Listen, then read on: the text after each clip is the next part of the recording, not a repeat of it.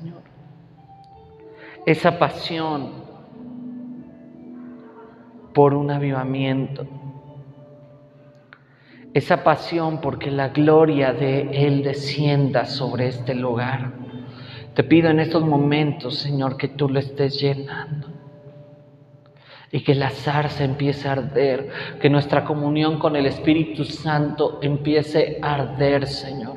Porque yo no quiero solamente despertar y seguir igual, Señor, sino que yo quiero que tu santa presencia esté descendiendo cada vez más fuerte sobre nuestra casa, cada vez más fuerte sobre nuestra vida, sobre la vida de mi familia, sobre la vida de la iglesia. Que Señor haya un avivamiento, pero no un avivamiento, Señor, de números solamente, sino que en realidad podamos decir tu presencia está en la casa. Tu presencia está aquí, Señor. Te lo pedimos ahora en el nombre de Jesús. Amén.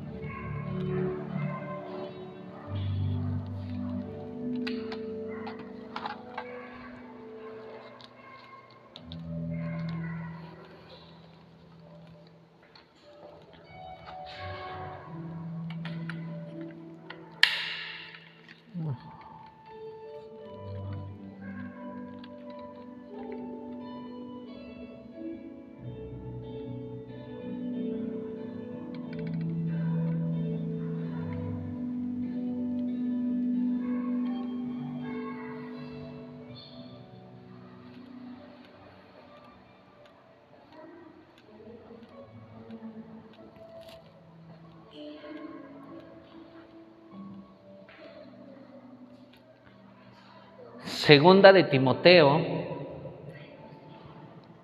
1,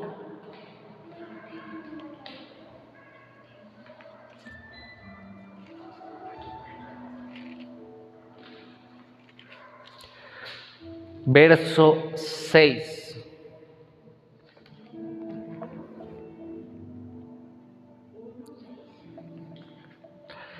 Dice, por esta razón te recuerdo que avives el fuego del don espiritual que Dios te dio cuando te impuse mis manos. Pues Dios no nos ha dado un espíritu de temor y timidez, sino de poder, amor y autodisciplina. Amén. Te recuerdo que avives el fuego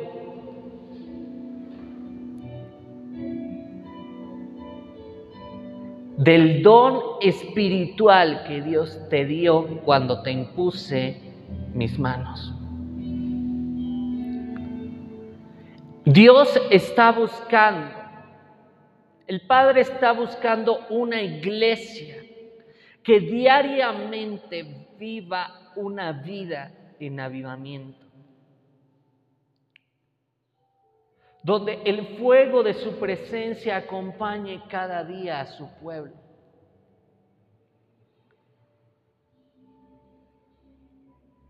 No busca un avivamiento de un día, sino que busca una iglesia que viva en avivamiento.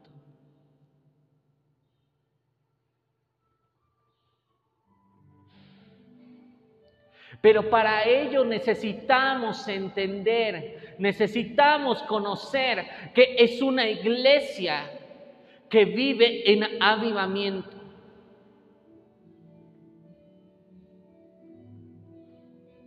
La misma escritura, si bien no viene como tal la palabra escrita, avivamiento, nos exhorta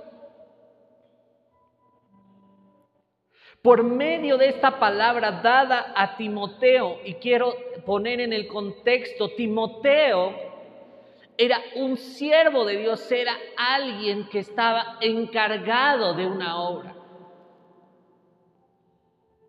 Timoteo representa a los ministros, representa a aquellos que estamos buscando su presencia y aquellos que estamos sirviendo a Dios en la obra. Y aquí en este versículo de la escritura, Pablo le dice a Timoteo, aviva el fuego del don de Dios que hay en ti por medio de la imposición de mis manos. Es como dice la versión Reina Valera. Y Dios está buscando una iglesia y un, una nueva generación de ministros que vivan una vida en avivamiento.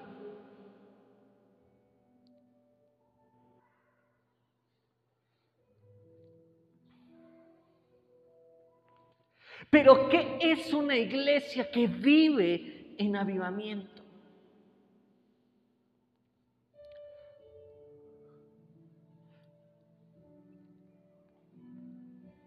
Es una iglesia que busca desesperadamente, diariamente, la presencia del Espíritu Santo. En el Salmo 53, 2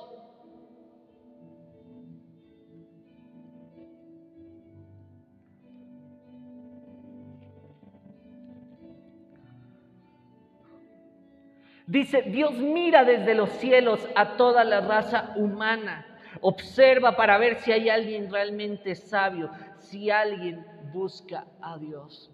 Dios está buscando una iglesia que esté buscando constantemente su presencia. No solo una iglesia que se congregue o que lea la escritura, sino una iglesia que diariamente le esté buscando.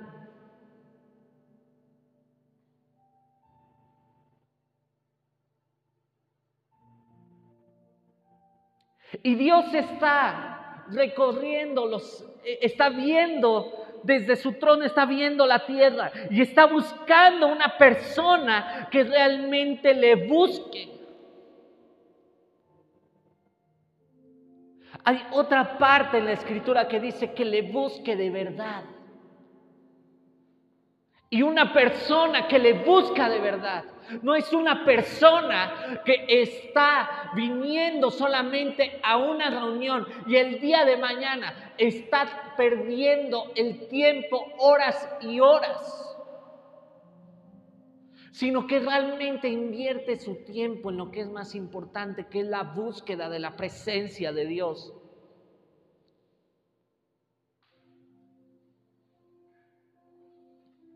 En el Salmo 14, verso 2.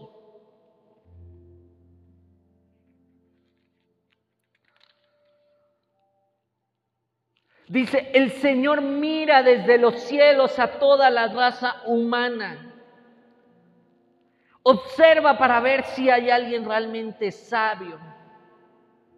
Si alguien busca a Dios, pero no, todos se desviaron, todos se corrompieron, no hay ni uno que haga lo bueno, ni uno solo.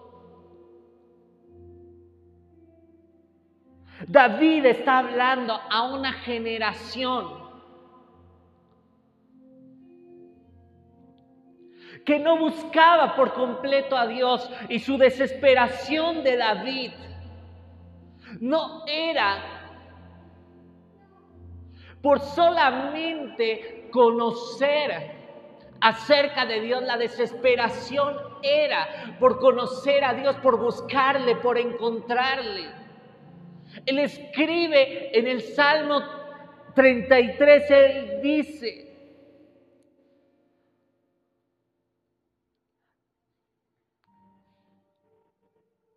que esté yo en la casa de Jehová todos los días de mi vida, para contemplar la hermosura de Jehová, para inquirir en su templo. Eso es lo que escribe el salmista.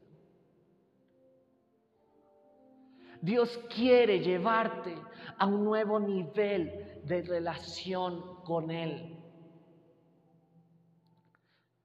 Él quiere una iglesia que le esté buscando diariamente. En segunda de Crónicas 15:12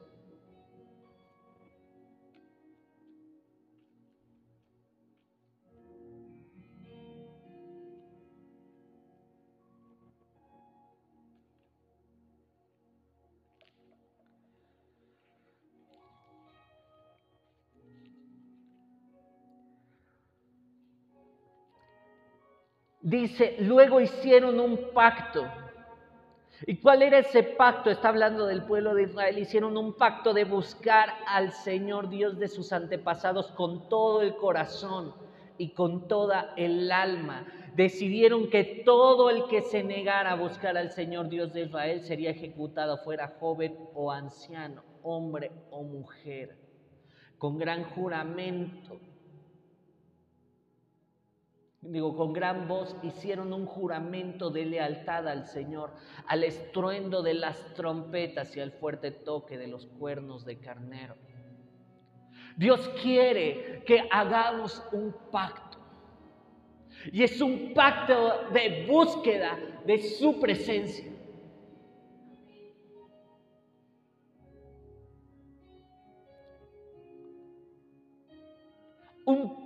De poder, buscarle, de poder es entrar a su presencia, de poder entrar a los atrios, no conformarnos solamente estar en los atrios, sino entrar al lugar santo. Y entrar al lugar santísimo, hasta donde está el arca de su presencia, hasta donde está la presencia del Espíritu Santo. Y es lo que quiere en esta mañana, que Dios entendamos. Él quiere que realmente seamos esa generación que se desespere por buscarle.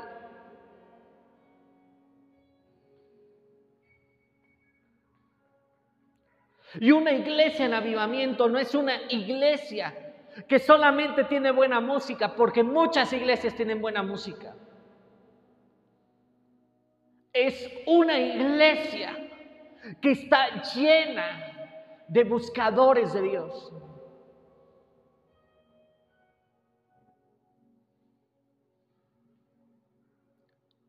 Y es lo que Dios quiere.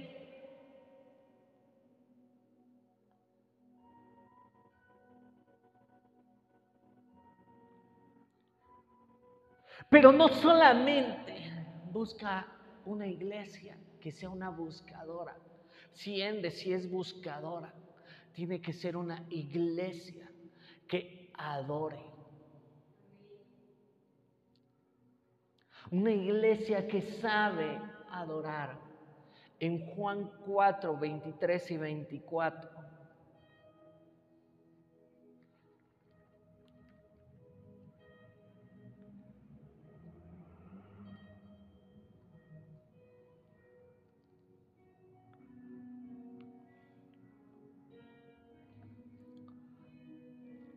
Dice, pero se acerca el tiempo, de hecho ya ha llegado, cuando los verdaderos adoradores adorarán al Padre en espíritu y en verdad.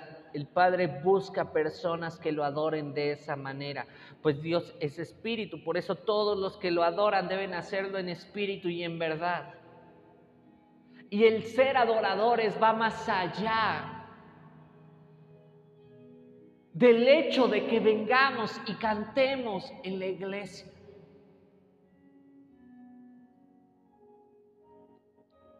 Va en el hecho de cuál es la condición en la que está nuestro corazón. Dios quiere que tengamos un corazón correcto delante de Él. Y hay quienes levantan las manos, pero su corazón está lejos.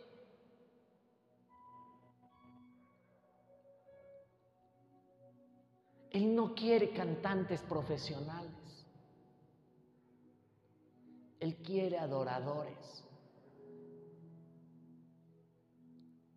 Uno de los significados de la palabra adorar es mostrar el sentimiento, el amor que tienes hacia algo o hacia alguien. La adoración no es un acto religioso, es una forma en la cual tú demuestras tu verdadero sentir hacia Dios.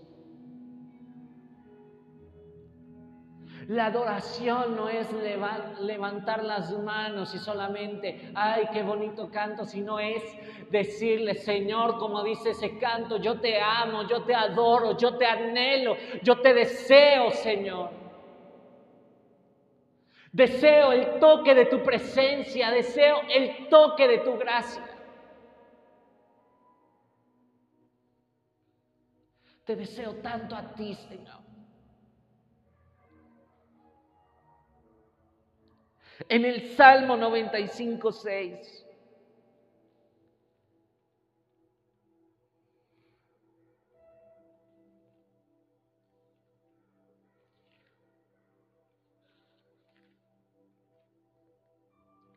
Dice, vengan, adoremos e inclinémonos, arrodillémonos delante del Señor nuestro Creador. Él quiere que seamos una iglesia que sepa humillarse, porque adoración es humillarse delante de Él, dejar de lado todo título que podamos tener.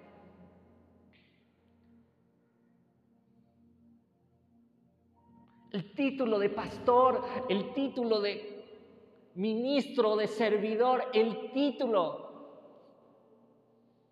del buen abogado, del buen arquitecto, de la buena profesión. Y es venir con una actitud humillada delante de su presencia, reconociendo de dónde hemos salido y hacia dónde vamos.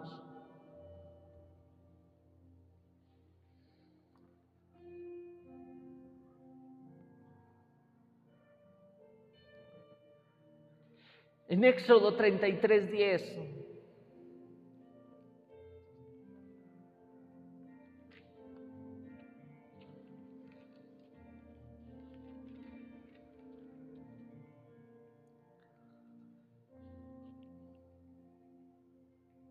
Dice que cuando el pueblo notaba que la nube se detenía en la entrada de la carpa, cada persona separaba la entrada de su propia carpa y se inclinaba.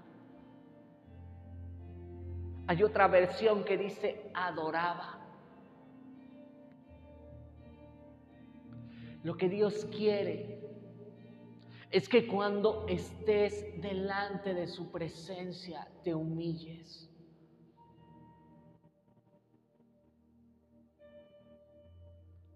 Y humillarse significa despojarte de tu condición. El pueblo de Israel tenía que despojarse cada día cuando descendía la nube. La presencia de Dios es algo tan sagrado que no podemos permanecer indiferentes ante su presencia. Allá afuera hay un mundo que nos necesita. Un mundo que necesita al Espíritu Santo de Dios, que necesita a Jesús. Pero lo que quiere primeramente es que restaures esa relación personal con Él y te humilles delante de Él.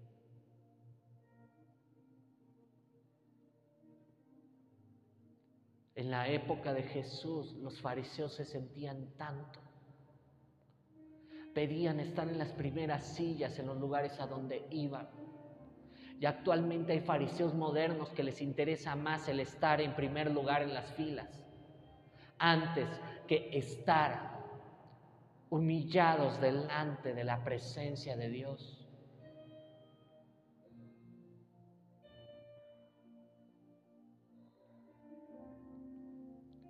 Él lo que quiere es que te humilles.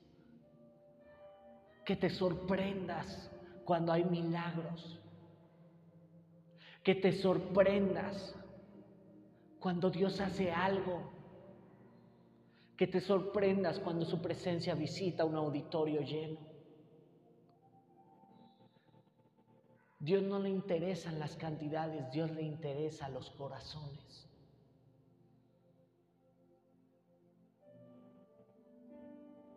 Y sí, Él está interesado que este lugar se llene. Pero lo que está más interesado es que Él pueda ser el primer lugar.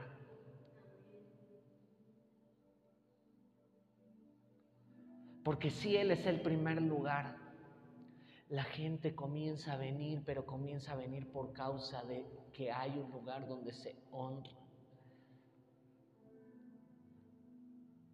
Que es una iglesia que está en avivamiento, es una iglesia que busca su palabra. En el Salmo 119, verso 140.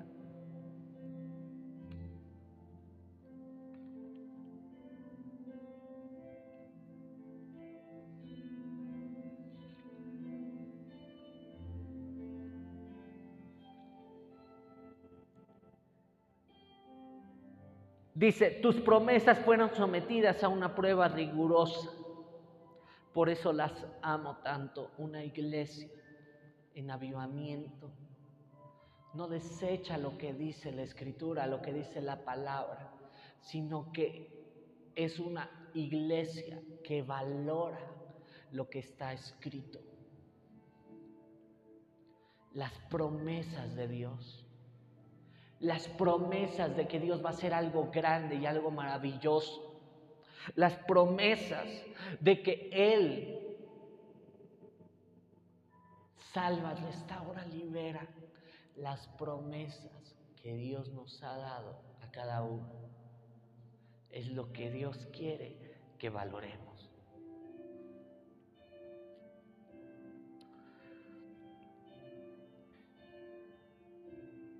En el verso 154.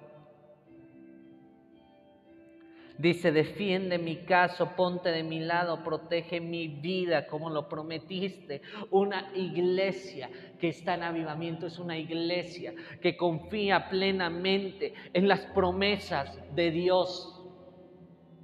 Que saluda las promesas de Dios y que confía que Él va a hacer justicia a su pueblo. Una iglesia en avivamiento es una iglesia que no mira lo que están diciendo afuera, no mira lo que dicen las noticias. Una iglesia en avivamiento es una iglesia que empieza a levantarse y empieza a declarar cada promesa que Dios ha hecho por medio de su palabra.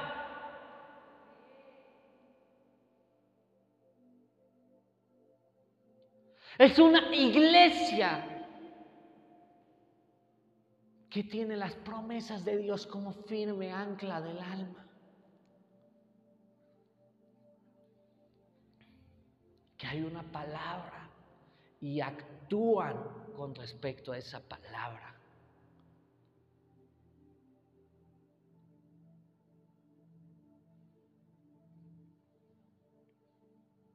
En Hechos 12, 24.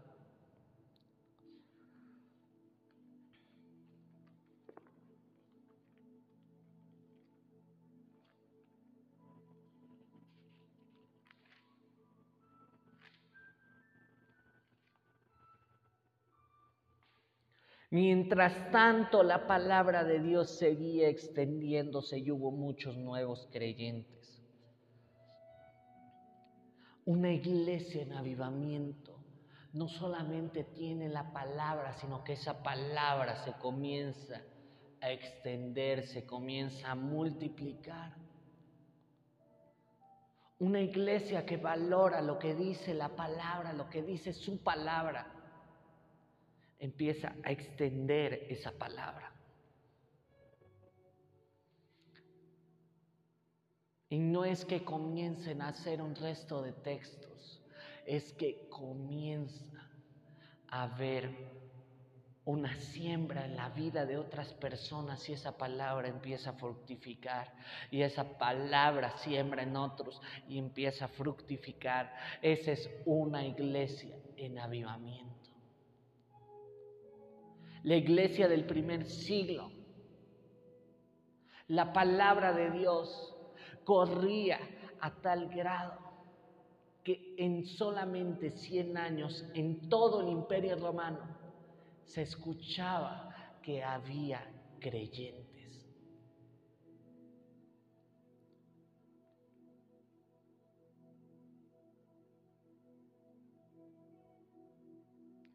Les comenzaron a decir cristianos, porque ellos llevaban la palabra viva en sus corazones y esa palabra fructificaba. Y toda flor cuando crece da semillas. La semilla era germinada en otros y empezaba a crecer. La palabra es la semilla. La fe. La fe viene por el oír y el oír la palabra de Dios. Es con la palabra de Dios con la que puedes vencer a tus gigantes. Y el testimonio que Dios hace por medio de ti hace que otros vean y digan, yo quiero lo que Él quiere. Él tiene, que es a Jesús.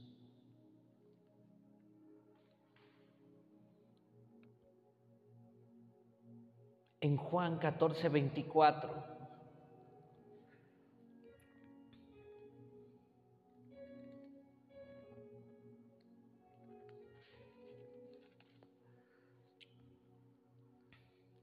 El que no me ama no me obedece y recuerden mis palabras no son mías. Lo que les hablé proviene del Padre quien me envió. Una iglesia en avivamiento habla las palabras de Jesús y recuerda las palabras de Jesús porque no eran palabras de Él, eran las palabras del Padre. Recuerda las palabras. Dice esta parte de la escritura, recuerden mis palabras.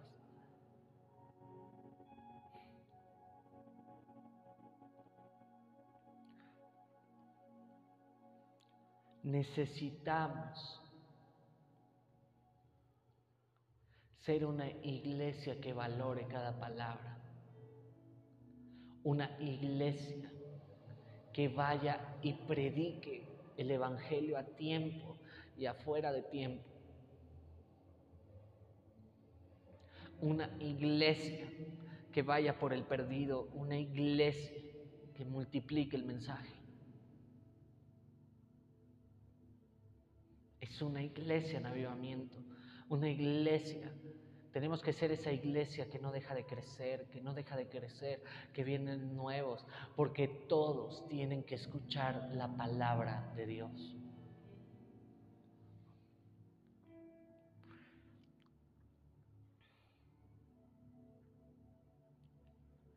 Y tenemos que ser una iglesia en avivamiento.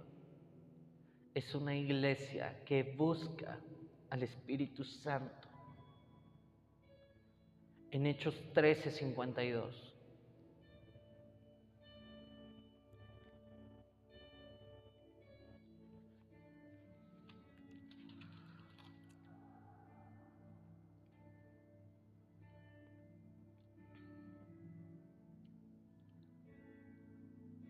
Dice, Así que ellos desde el 51 dice, se sacudieron el polvo de sus pies en señal de rechazo y se dirigieron a la ciudad de Iconio.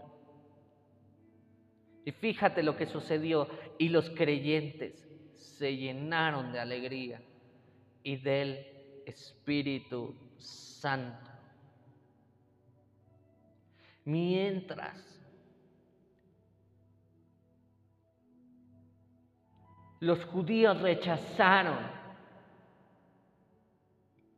el mensaje que provenía de Dios y los echaron de la ciudad, llegaron a otra ciudad. rechazaron al Espíritu Santo. Y en otra ciudad se llenaron de alegría. Y fueron llenos del Espíritu Santo. Hay quienes no les encanta el Espíritu Santo. Hay quienes resisten al Espíritu Santo. Pero nosotros no podemos ser una iglesia que resista al Espíritu Santo. Tenemos que ser una iglesia que sea llena del Espíritu Santo.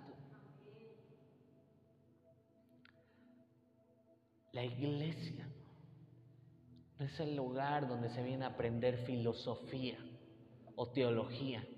Es un lugar donde se viene a ser llenos del Espíritu Santo.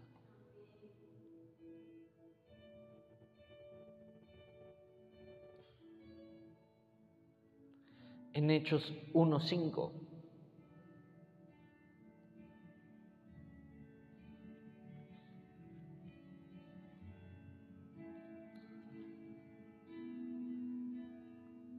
Dice Juan bautizaba con agua, son palabras de Jesús, pero en unos cuantos días ustedes serán bautizados con el Espíritu Santo.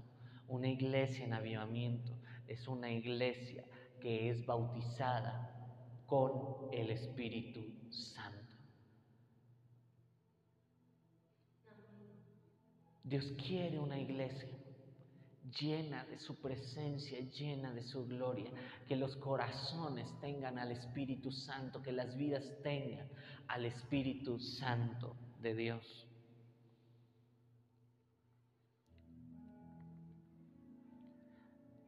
En Hechos 10, 44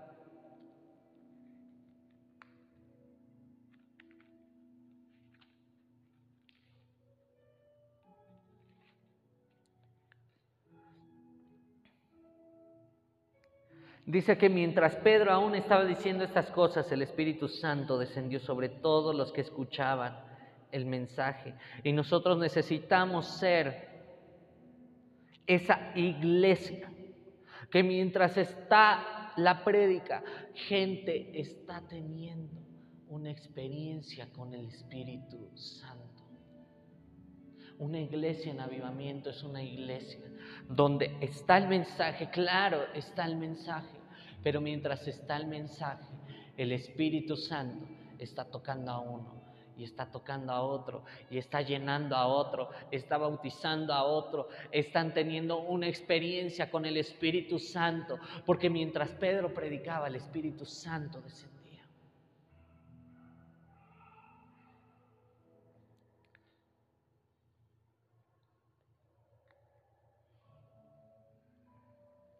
Y Pedro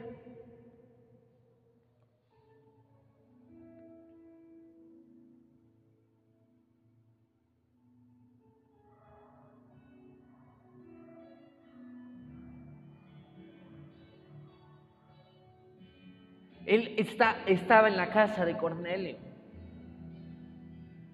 Y en la casa de Cornelio, él solamente estaba predicando la buena noticia.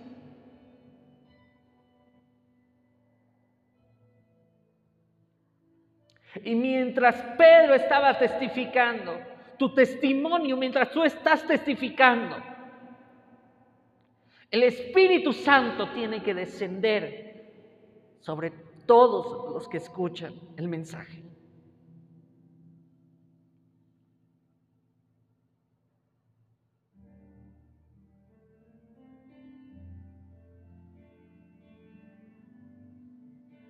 Necesitamos que esta iglesia se levante como una iglesia donde el Espíritu Santo hace, toma el control de la reunión.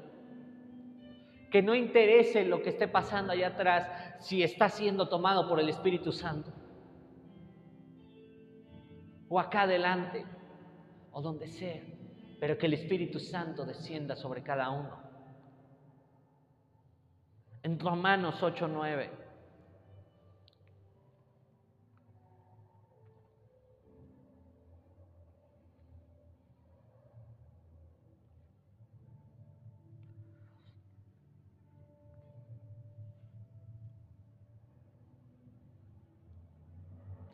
Pero ustedes no están dominados por su naturaleza pecaminosa, son controlados por el Espíritu. Si el Espíritu de Dios vive en ustedes, y recuerden que, lo, que los que no tienen al Espíritu de Cristo en ellos de ninguna manera pertenecen a Él. Una iglesia que no tiene el Espíritu Santo no se puede decir iglesia de Cristo.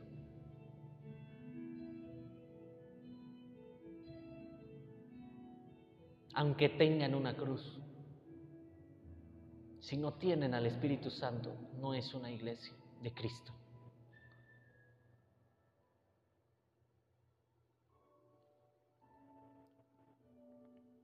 Una iglesia en avivamiento es una iglesia que tiene al Espíritu Santo. Pero es una iglesia que honra su presencia, que lo honra a Él. En Marcos 6:5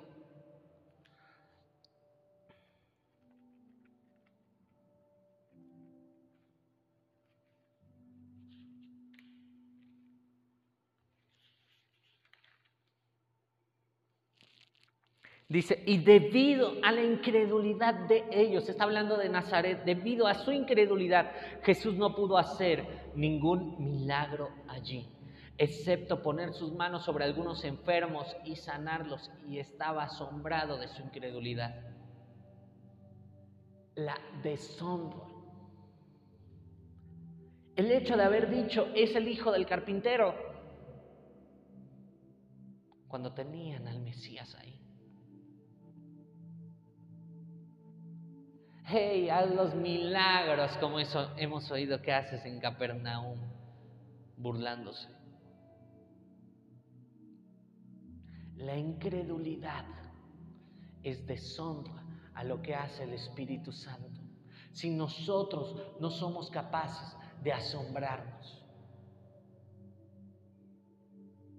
de lo que Dios hace, nunca vamos a poder tener su gloria. Pero si nosotros lo honramos, si nosotros honramos su presencia, si nosotros honramos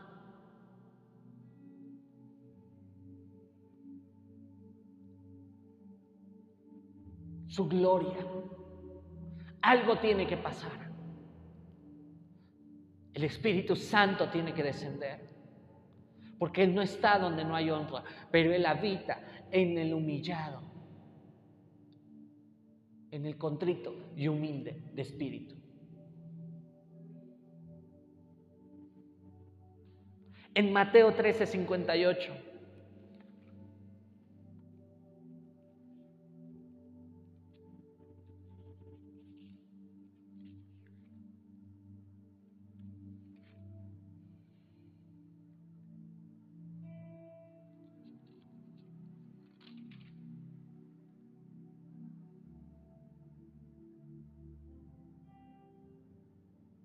Dice que entonces Jesús les dijo, un profeta recibe honra en todas partes, menos en su propio pueblo y entre su propia familia. Por lo tanto, hizo solamente unos pocos milagros allí, debido a la incredulidad de ellos. Es la deshonra a Dios lo que hace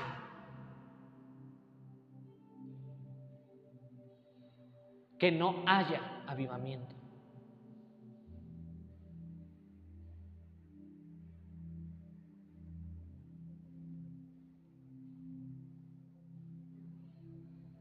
La deshonra a su presencia.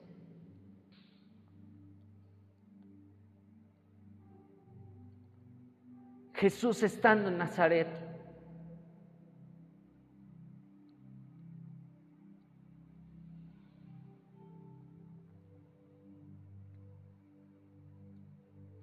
no hizo tantos milagros. En el Salmo 51, 11.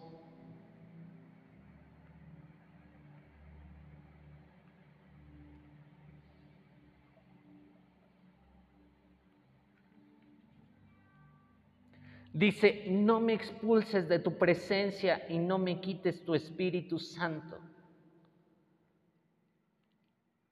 Y los quiero poner en el contexto. David había pecado con Betsabé.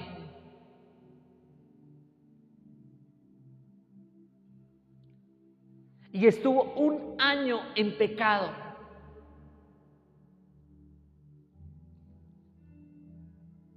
Pero hubo una diferencia entre lo que le sucedió a Saúl y lo que le sucedió a David. Ambos pecaron.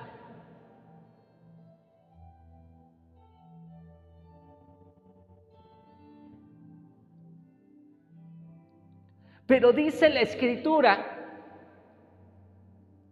que David fue confrontado por el profeta y el profeta le empieza a decir acerca de un hombre que tenía una ovejita, que era su única ovejita, que la cuidaba y vino otra persona y le robó la ovejita. Y dice David que le dijo al profeta ante ese supuesto, pues que muera ese hombre. Y Natán le dice, tú eres ese hombre. Porque tú mataste al esposo de Betsabé y te acostaste con ella. Primero cometiste ese adulterio con Betsabé. Por lo tanto,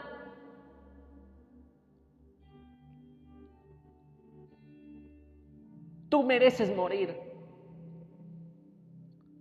Y en ese momento David dice que se humilla. Y ahí su atavío de rey valió nada. Y es cuando escribe este salmo, no me expulses de tu presencia y no me quites tu Espíritu Santo. En la Reina Valera, que creo que es una mejor traducción, dice, no quites de mí tu Santo Espíritu.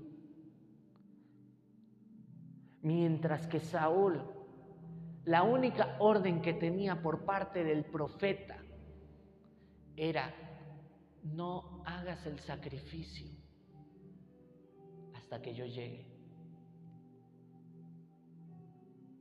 Y dice que el ejército de Saúl se estaba desesperando y hace el sacrificio Saúl. Y en ese sacrificio,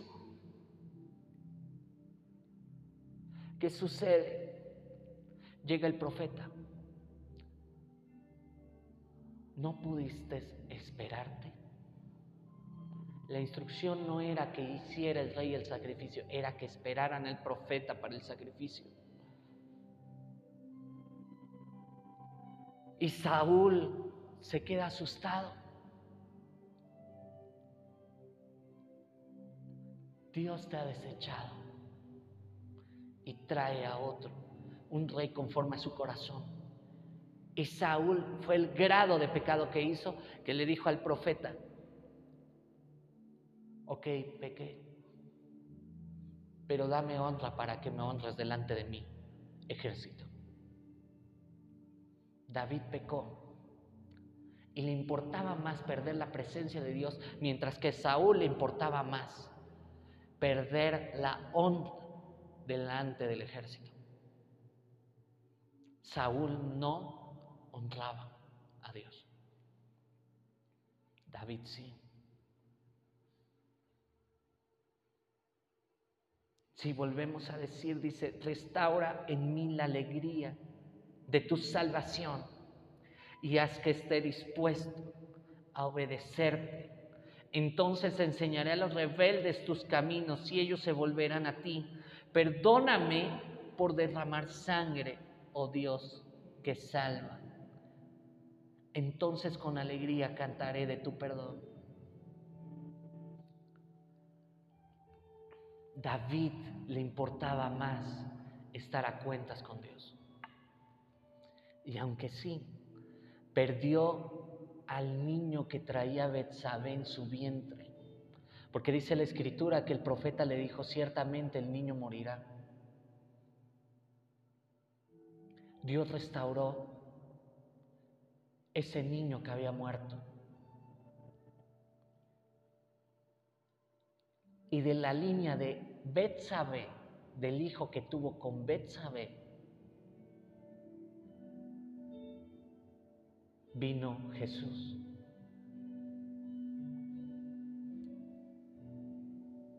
Una iglesia que entra a un avivamiento. Es una iglesia que honra al Espíritu Santo y lo honra pidiendo perdón por las veces que él ha cometido errores. Pero también es una iglesia donde hay un encuentro real con la zarza ardiente. En Éxodo 3, del 1 al 3, dice que cierto día Moisés se encontraba apacetando el rebaño de su suegro Jetro, quien era sacerdote de Madián. Llevó el rebaño al corazón del desierto y llegó al Sinaí, el monte de Dios. Allí el ángel del Señor se le apareció en un fuego ardiente en medio de una zarza. Moisés se quedó mirando lleno de asombro porque aunque la zarza estaba envuelta en llamas, no se consumía. Esto es increíble, se dijo a sí mismo. ¿Por qué esa zarza no se consume? Tengo que ir a verla de cerca.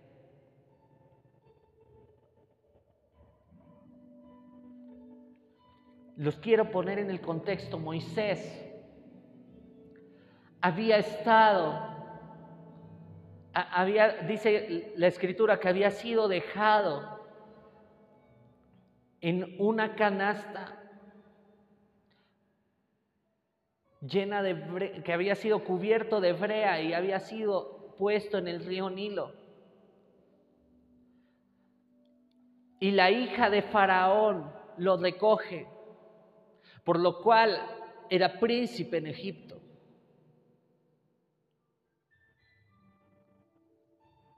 Y él conocía la historia del pueblo. Porque dice la escritura que quien lo crió, si bien lo recoge la hija de Faraón, dice que fue su propia madre, quien le, quien le empieza a enseñar todo, porque la hija de Faraón supo que había sido hebreo.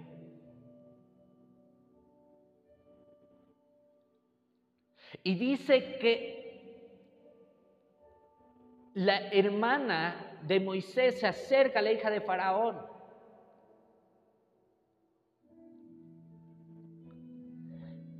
Y eh, hubo esa conexión para que la misma madre de Moisés cuidara a Moisés. Y cuando llegó una edad adulta, él sabía, él tenía una palabra en su corazón de que él tenía que hacer algo por su pueblo. Dice que no soportó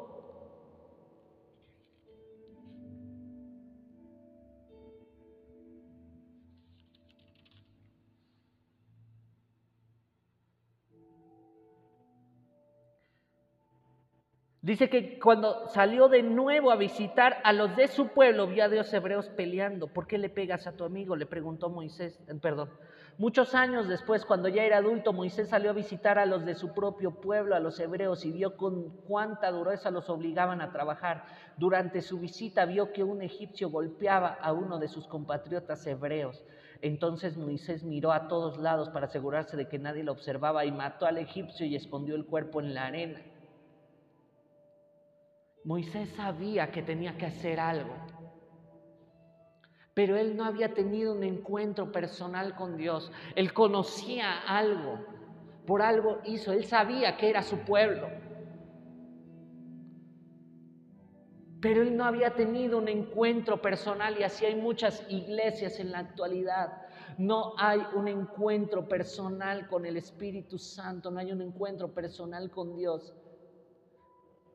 Y dice que salió de Egipto.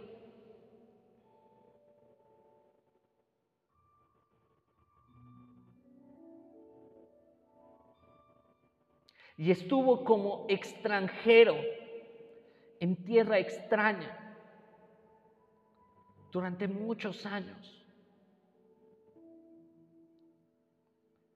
Pero un día, un día fue suficiente.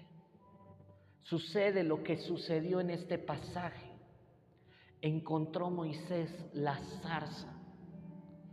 Por eso el logotipo de esta iglesia es el logotipo que, que está aquí enfrente, porque representa la zarza que vio Moisés. Necesitamos tener ese encuentro con la zarza.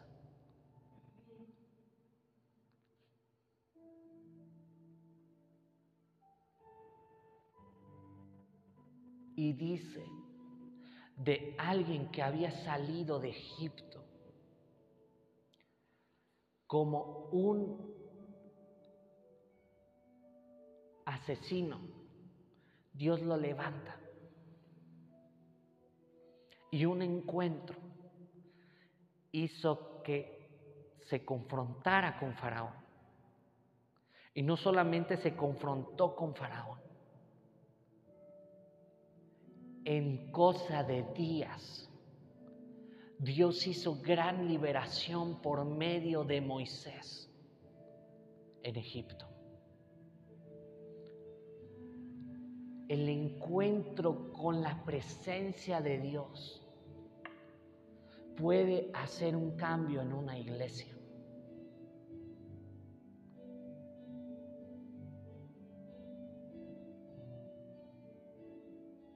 Cuando Jesús llegó a esta tierra,